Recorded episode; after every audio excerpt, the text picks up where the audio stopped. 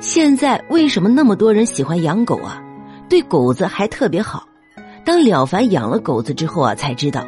那种眼里心里只有你，从天亮到天黑只有你，只要你在，永远围着你，他的全部是你是你都是你的感觉啊，真的是妙不可言。如果妃子变成这样，皇帝老公能不喜欢？可是啊，在魏家氏代行皇后之责的十年里，乾隆都没有把她立为皇后。以父代政这么多年，却迟迟不能转正，估计啊，搁谁心里也不舒服吧。而魏家氏啊，也只有强忍苦涩，强压泪水，默默的料理好六宫的一切事务，期待有一天啊，能接到乾隆爷的那一份能让他母仪天下的圣旨。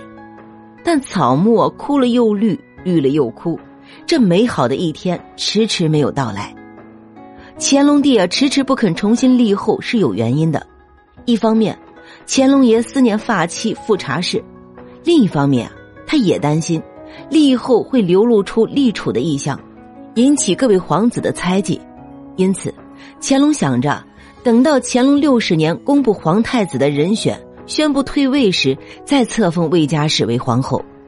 不料，秘密立储才两年，乾隆四十年正月二十九，魏家氏竟一命归天，享年四十九岁。到死啊，魏家氏也没能等到母仪天下的这一天，更没看到自己的儿子登上皇位，对他来说，不得不说是一种遗憾。虽然其生前不是皇后，但也相当圆满了。毕竟啊，在十年间给乾隆帝生下了六个孩子，这样的恩宠也是极为罕见了。对于爱妃的去世，年过花甲的乾隆像富察皇后离世时一样悲伤。他泣不成声，亲自为令妃写了悼词，给了这位皇贵妃非常高规格的葬礼。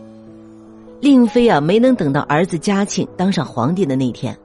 但是令妃去世二十年后，被乾隆帝亲自追封为孝仪纯皇后。可以说，令妃娘娘一生开挂，半生恩宠，诞下了嘉庆帝，此生啊也无憾了。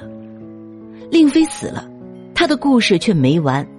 百年后的一场盗墓，却引发了考古和学术界的一场大辩论，那就是，有人怀疑他是被乾隆毒杀的。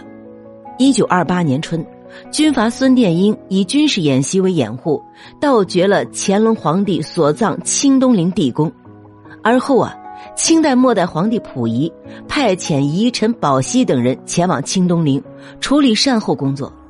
将乾隆皇帝及其随葬之孝贤纯皇后富察氏、孝仪纯皇后魏家氏骸骨重新收敛，在清理过程中啊，众人发现了一件令人惊讶的事情。宝熙在其所作日记中如此描述：午后于石床西边两关之间发现后妃玉体衣，幸未损伤脱失，静审其貌，颇多皱纹。齿未全脱，似五六十岁人，而皮骨俱存，丝毫未腐，笑容圆相，有如古佛，成意识也。在同行的徐荣生的日记中，也有着对此具尸体皮骨俱存，丝毫未腐，笑容原相，有如古佛的具体描述，证实了宝熙所言非虚。此具尸骨啊，就是令妃的历史原型。嘉庆皇帝的生母，孝仪纯皇后魏佳氏。历史上的令妃啊，薨逝于乾隆四十年，距离清东陵被盗掘啊，已经一百五十多年之久，其尸身依然能够保持丝毫未腐，甚至笑容原相清晰可见，说明其体内啊留有类似水银等相当浓度的化学药物。这种化学药物的出现有两种可能。第一，令妃生前被人下毒谋害；第二，令妃死后啊，被人用药物处理过。乾隆三十八年，乾隆皇帝将令妃所生的皇十五子永琰秘密立为皇位继承人，写入传位诏书；而令妃啊，则巧合的病逝于两年以后的乾隆四十年。鉴于前朝历代帝王为了避免母壮子弱。而出现母后擅权或外戚专权等灭国的情况，后世诸多学者猜测，或许是乾隆皇帝狠心将令妃毒杀。另外啊，历史上的乾隆皇帝在原配孝贤纯皇后富察氏崩逝后，性情大变，风流成性，六次南巡，更是留下了无数香艳故事。再加上后世对于乾隆皇帝多以负面评价为主，貌似毒杀一说也有理由成立，但这些依靠的却是猜测居多。同时啊，鉴于令妃的生育情况和得到的恩宠，也有学者推断，或许是乾隆皇帝对于令妃故去的悲痛，命人在其薨逝后啊予以药物处理，以求长期保持其笑靥容颜。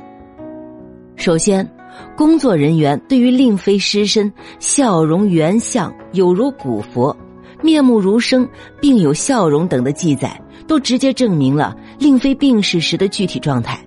也就是说，薨逝于乾隆四十年的令妃魏佳氏，即使不是面带笑容的离开人世，也必定是安然离世，并无痛苦。如果令妃啊是被乾隆皇帝毒杀。或者是被乾隆皇帝长期投毒，令其慢性中毒，以致在乾隆四十年毒发身亡，也必定是痛苦万分，面目狰狞，断然不会出现笑容面相。其次啊，嘉庆元年，在完成乾家皇权的禅位更迭后啊，乾隆太上皇携新皇嘉庆前往拜祭孝贤皇后富察氏、孝仪皇后魏佳氏陵墓。在乾隆太上皇所做的悼词的备注中，太上皇乾隆啊也明确说了，直到将魏佳氏追封为皇后，将皇位禅位于其所出的皇十五子永琰以后，自己啊才觉得名正言顺，才觉得能够对得起这个被自己恩宠了二十年的魏佳氏。另外啊，根据故宫博物馆所藏的《重庆皇太后八旬万寿图》来看。令妃生前就已经佩戴了皇后才有资格佩戴的东珠朝珠。另外，令妃薨逝后，乾隆皇帝将其仪仗增加十八件，达到了七十六件，超过了同一等级之惠贤皇贵妃的五十六件，甚至超过了孝贤纯皇后的五十九件。这都说明啊，早在令妃薨逝之前，乾隆皇帝就已经将其当成了皇后。只不过碍于对皇十五子永琰皇储身份的掩护需要，不便于将其册封为后罢了。也就是说，乾隆皇帝对于魏佳氏的恩宠和感情绝非虚假，根本没有狠心毒杀的可能。第三，母壮子弱的情况并不会出现。出生于乾隆二十五年的皇十五子永琰，在被乾隆皇帝秘密立为皇储的乾隆三十八年啊。已经年满十四岁，按照清朝帝王的亲政年龄划分来看，即使此时的永琰接过乾隆皇权，登基为帝，也足可以君临天下，执掌朝政大权。也就是说，即使抛开当时的乾隆皇帝依旧春秋鼎盛，身体稳健，根本没有驾崩的迹象不说，哪怕乾隆皇帝立马驾崩，永琰立马继位。也绝不会留给令妃临朝称制，甚至参与朝政的机会。所以啊，母壮子弱而带来的母后擅权或者外戚专权的情况，根本就不会出现。乾隆皇帝根本就没有毒杀令妃的动机。由此，因为盗墓引发的疑案讨论，经过研究，终于还原了历史真相。令妃娘娘还是那个虽然出身卑微，但丈夫疼爱。儿子孝顺、幸福终老的女人，她只是在微笑中，在一群蝴蝶的指引下飞走了。本集播讲完毕，关注主播了凡先生，听书不迷路。